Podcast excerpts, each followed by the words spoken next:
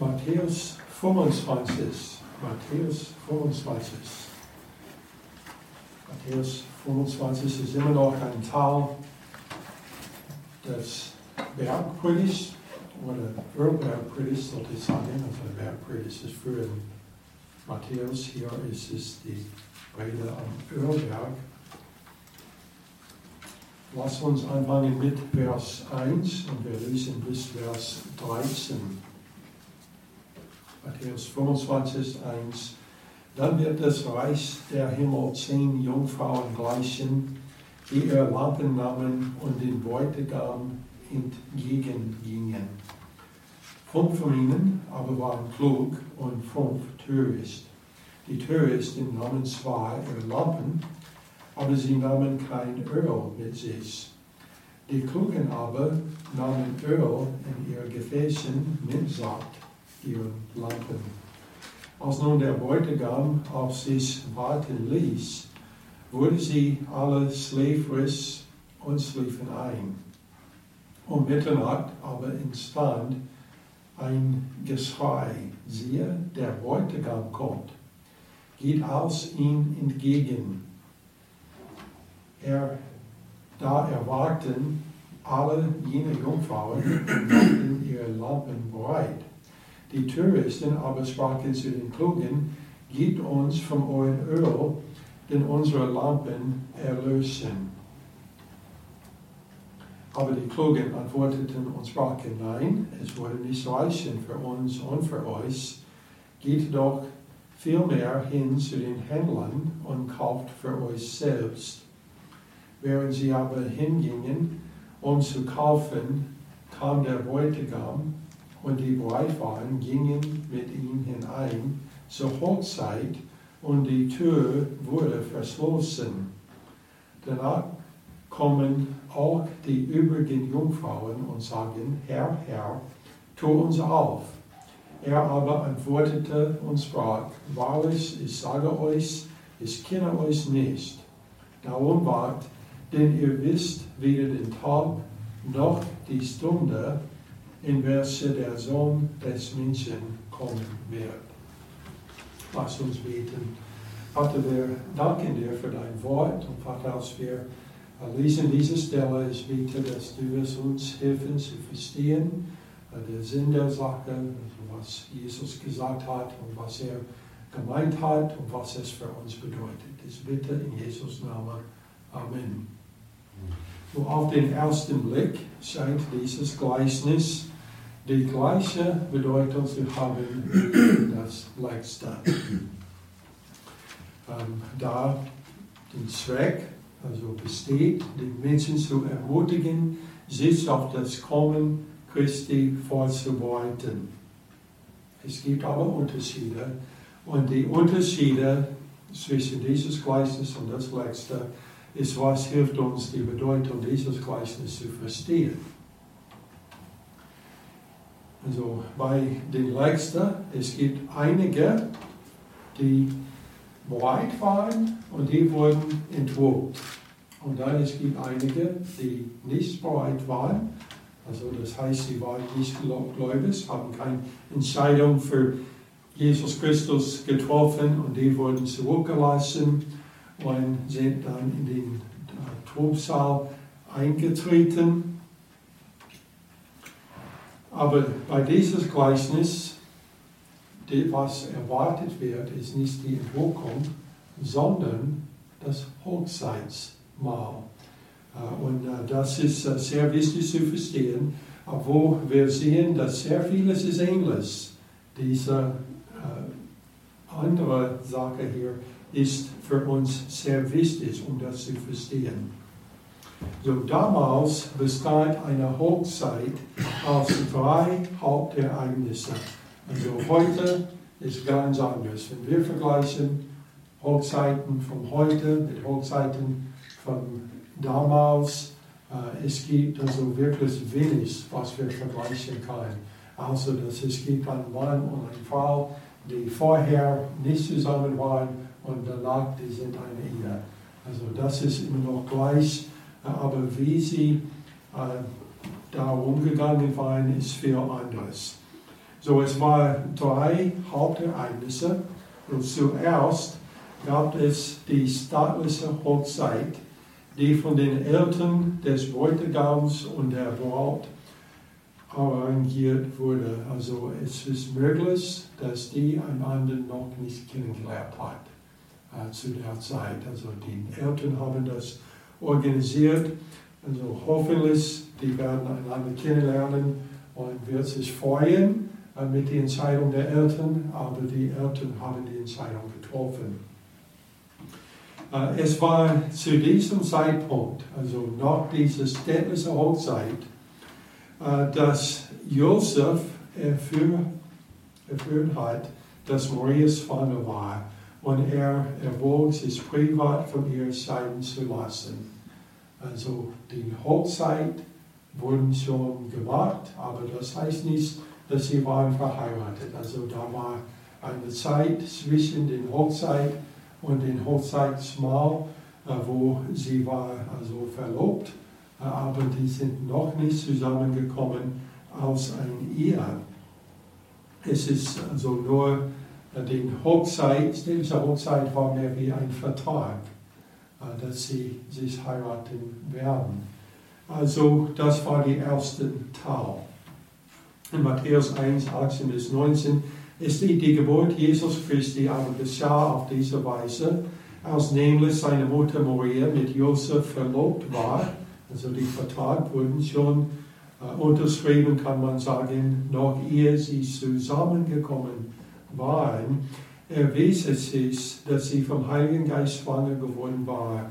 Aber Josef, ihr Mann, der gereist war und sie doch nicht der öffentlichen Schein preisgeben wollte, gedachte sie heimlich zu entlassen.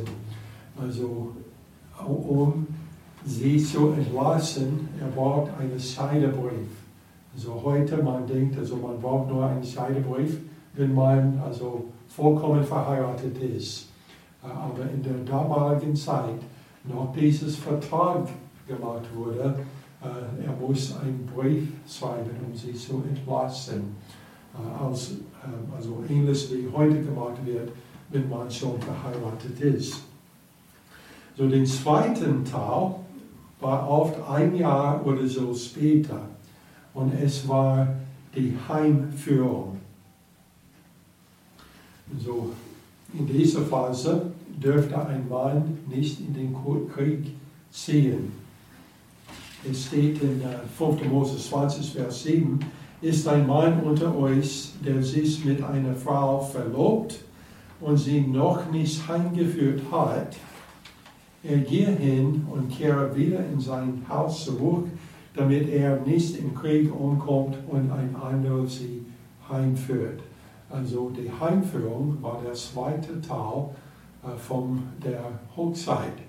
Also zuerst ein Vertrag gemacht wurde, nun geht der Mann also wieder nach Hause und er hat dann die Aufgabe, ein Haus zu bauen für die neue Ehe.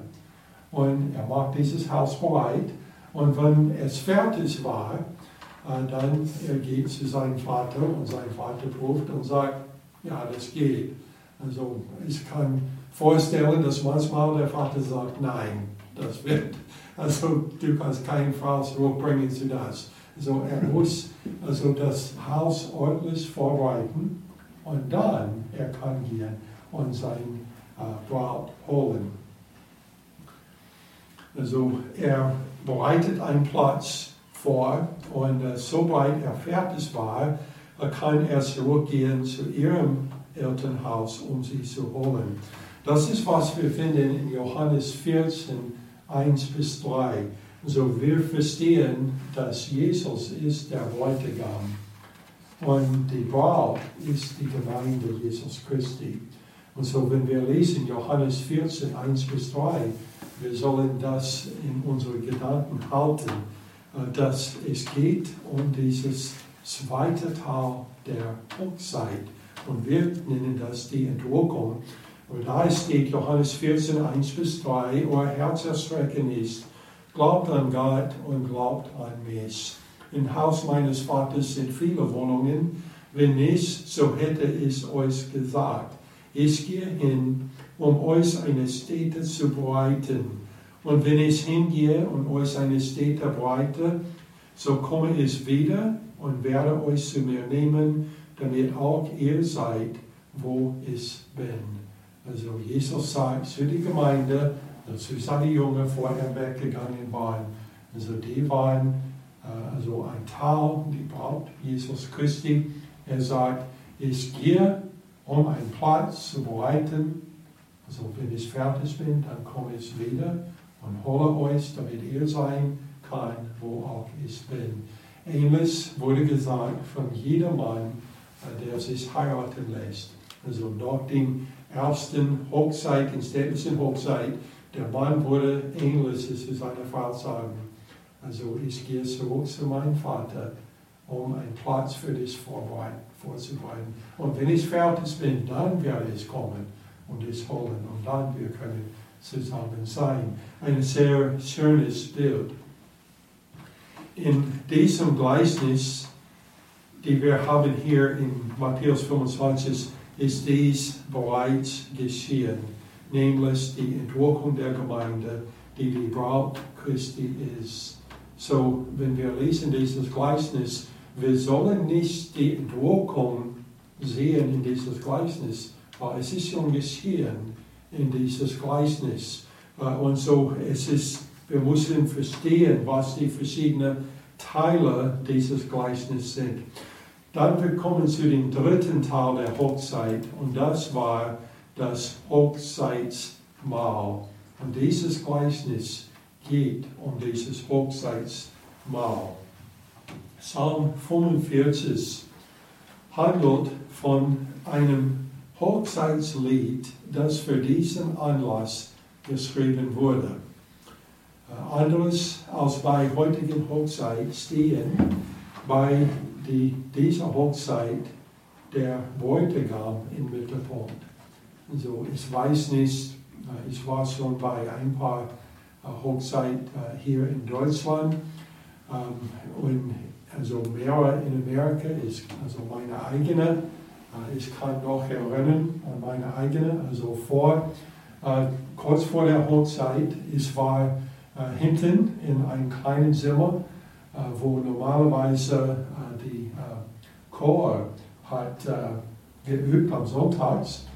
und so, ich war da mit ein paar von meinen Brüdern, die mit mir stehen sollten, also da vorne.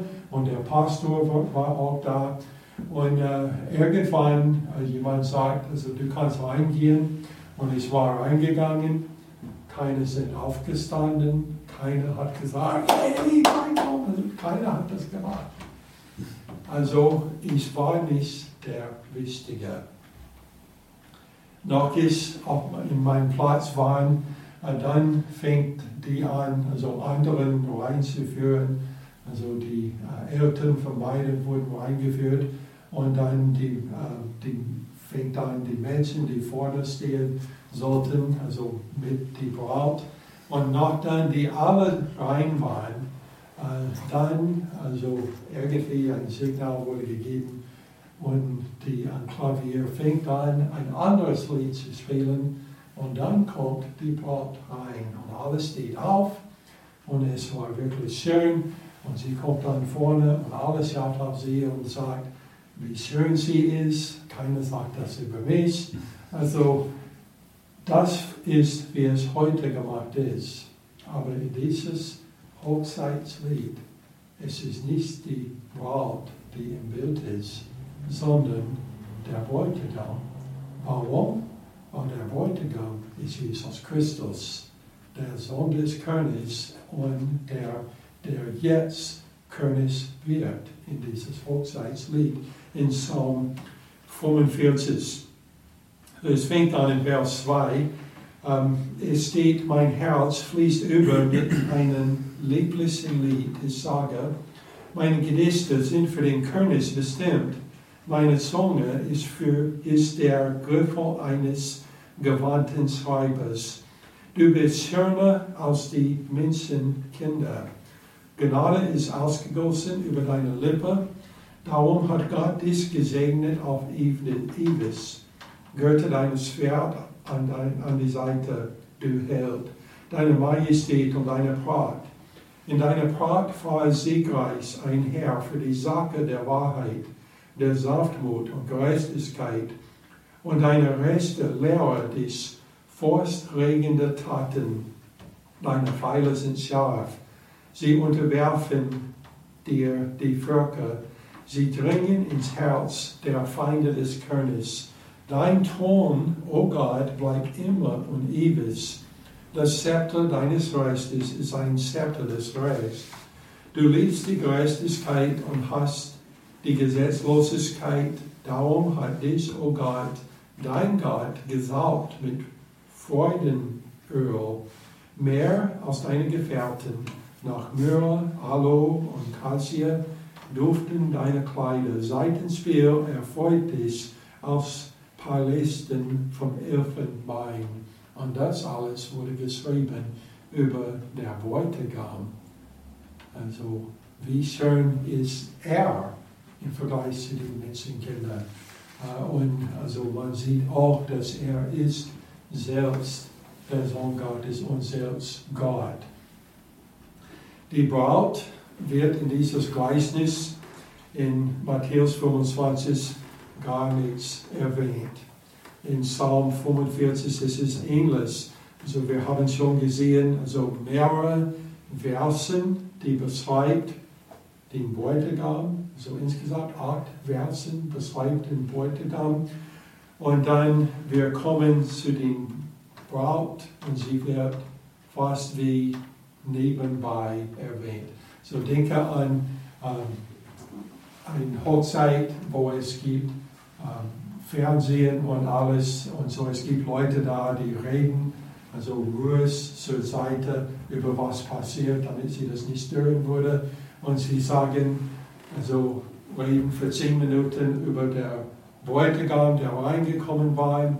Und dann sie fängt an, sie sagen, also die, äh, die Frauen sind auch da und die Gemahlin, also und sagt, also Bau der König ist auch da und dann geht weiter, sagt nichts mehr.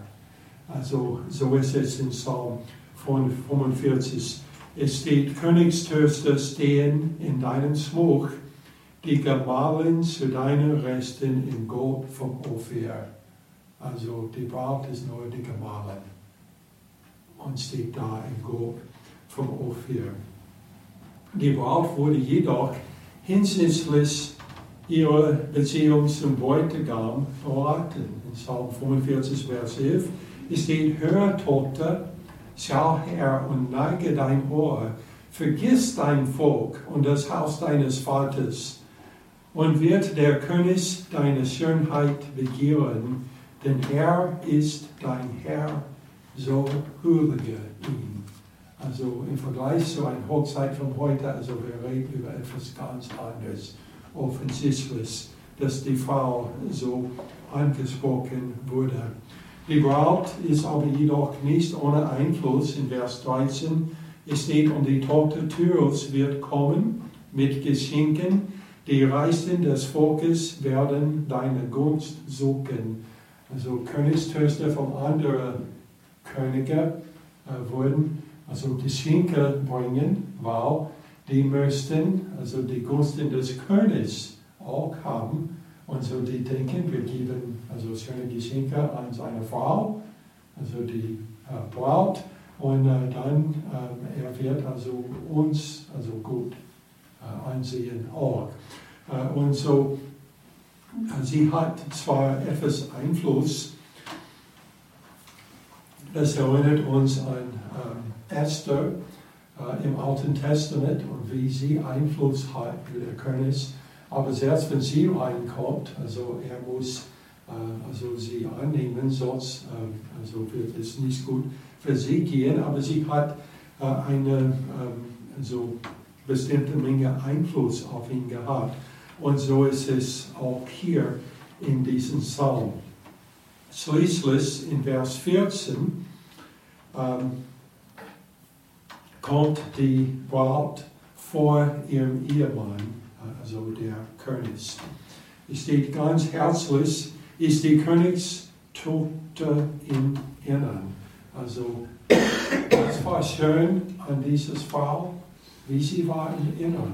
Also, es geht nicht über ihr Kleid, aber also doch, es steht ein bisschen, es steht ausgewirkten Gold ist ihr Gewand, im gestickten Kleidern wird sie den König zugeführt. Die Jungfrau, die sie begleiten, ihre Gefährtinnen, sie werden zu dir gebracht, man führt sie mit Freuden und Frohlocken und sie sehen ein in das Palast des Königs. Und es ist in diesen Versen, die wir finden dann den Kontext für dieses Gleichnis im Neuen Testament. So es steht, die Jungfrauen, die sie begleiten, ihre Gefährtinnen, sie werden zu dir gebracht. Also heute, also es ist nicht unbedingt Jungfrauen, äh, die begleiten die Braut. Also vorher war das fast immer der Fall, aber jetzt, ähm, da Leute haben also andere Ahnungen äh, darüber, also oft ist die, äh, könnte die sein, jemand, der schon verheiratet ist. Aber in der Vergangenheit, es war also ausschließlich Jungfrauen, also Frauen, die noch nicht verheiratet waren, die die Braut also begleitet hat. Äh, und das ist, was wir haben in dieser Stelle hier in Matthäus 25, wo es steht, dann wird das Reich der Himmel zehn Jungfrauen gleichen, die ihre Lappen nahmen und den Bräutigam entgegengehen. Also das ist die Gefährten von die Braut.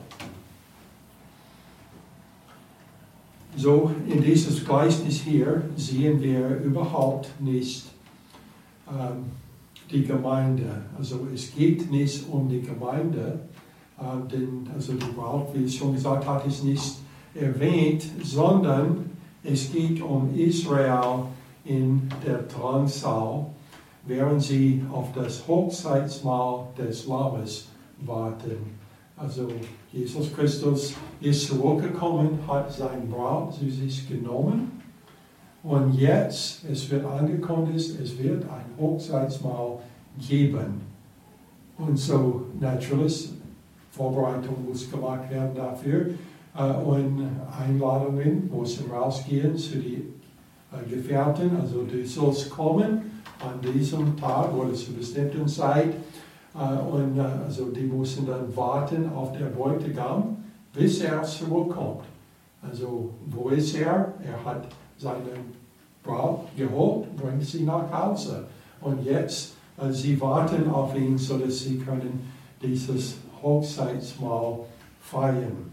So lass uns dann anfangen wieder in Vers 1.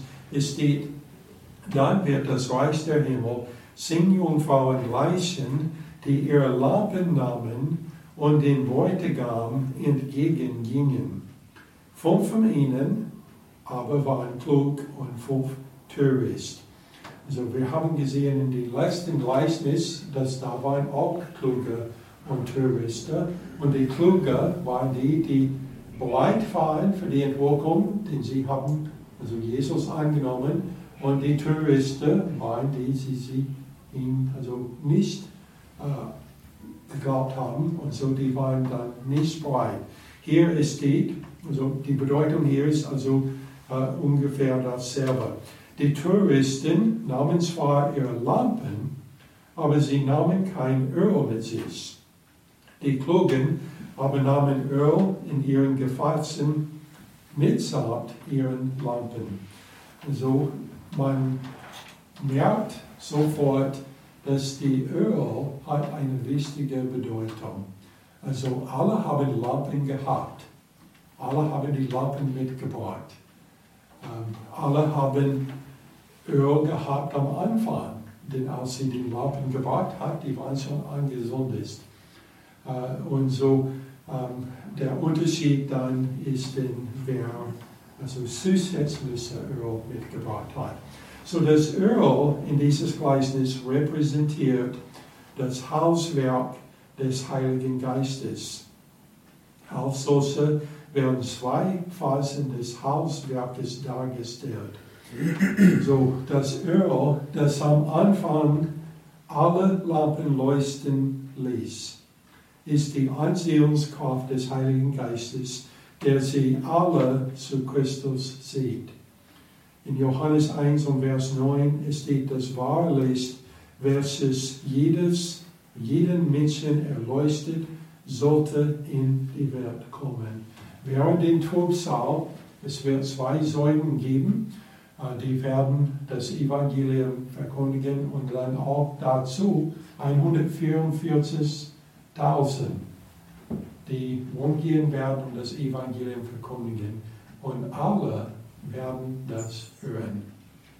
Und so der Heilige Geist wird wirken und wird sie zu ihm ziehen. Und manche, also die Kluge, werden ihm, an ihn glauben oder an Jesus Christus glauben.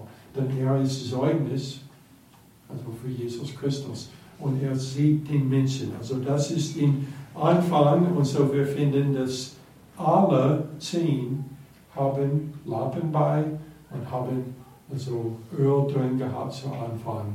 So die haben das Wort Gottes gehört.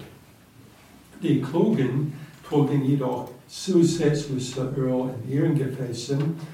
Ähm, und das ist nicht nur die Erleuchtung, wie die Öl am Anfang waren, sondern auch die Erlösung darstellt. So, manche haben nur wurden nur so gezogen von dem Heiligen Geist. Andere haben ihn angenommen und die haben dann die Erlösung auch äh, erfahren. Also durch den Wirk der Heiligen Geist, der sie hindeutet, also zu Jesus Christus. 2. Korinther 4, Vers 7, 6 bis 7.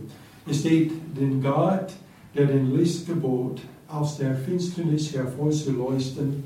Er hat es auch in unserem Herzen Licht werden lassen, damit wir erleuchtet werden mit der Erkenntnis der Heiligkeit Gottes in Angesicht Jesus Christi. Wir haben aber diesen Schatz in irdenen Gefäßen, damit die überragende Kraft von Gott sei und nicht von uns also die Gefäße. Und Jesus hat uns gesagt, wir sind das Licht der Welt. So, was sind die Gefäße, die sie getragen haben, die Lampen? Also das war also sie selbst. Und die Öl ist dann der Heilige Geist und der Hauswerk, sein Hauswerk in die. Vers 5, als nun der Bräutigam auf sich warten ließ, wurden sie alle schläfrig und schliefen ein. Also wir sollen achten, dass alle eingeschlafen sind. Also die Kluge und die Touristen, die waren alle eingeschlafen. Denn, also sie warten auf den Herrn, aber sie wissen nicht, wann er kommt für den Hochzeitsmahl. Äh, und so, sie sind eingeschlafen. Also wenn sie das Feuer sichtbar halten würde, also das heißt, man muss ein, bisschen, ein wenig Mühe geben. Also wenn wir eine von diesen Lampen haben, und ich habe hier auf dem ähm, Bildschirm äh, eine Lampe, also das ist wie die, was die zu der Zeit gehabt hat.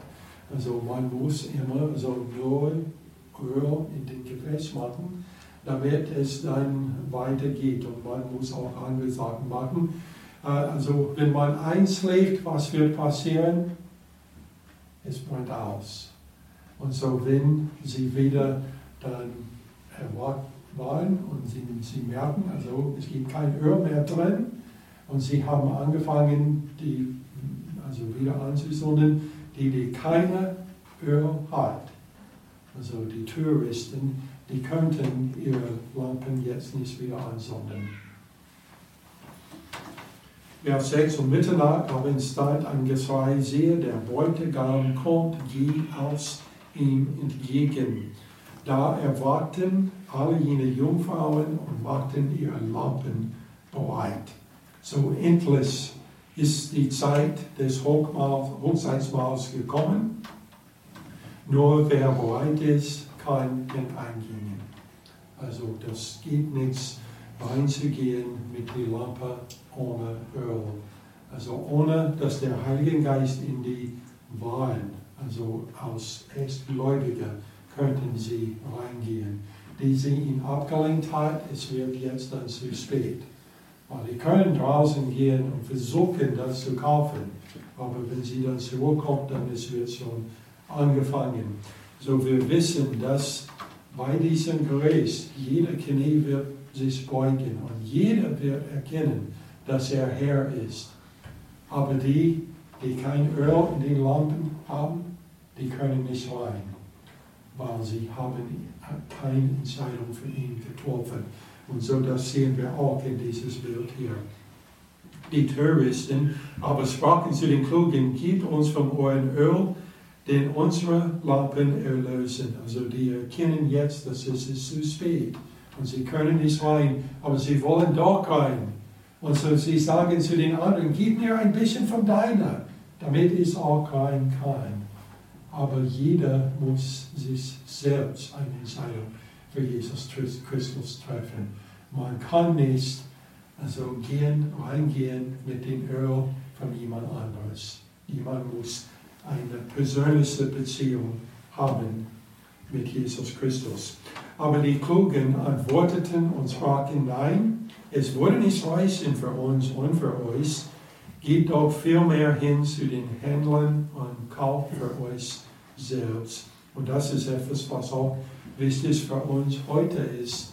Äh, denn also, wie man errettet wird, ist nichts anderes in den Todsaal und der jetzigen Zeit. Also in der jetzigen Zeit, der Heilige Geist sieht uns und wir müssen eine persönliche Beziehung mit Jesus Christus haben. Es ist genau dasselbe hier. Und so jeder muss persönlich Jesus Christus äh, annehmen. Vers 10. Während sie aber hingingen, um zu kaufen, kam der Bräutigam und die waren, gingen mit ihm hinein zur Hochzeit und die Tür wurde verschlossen. Danach kommen auch die übrigen Jungfrauen und sagen, Herr, tu uns auf. Er aber antwortete und sprach, Wahrlich, ich sage euch, ich kenne euch nicht.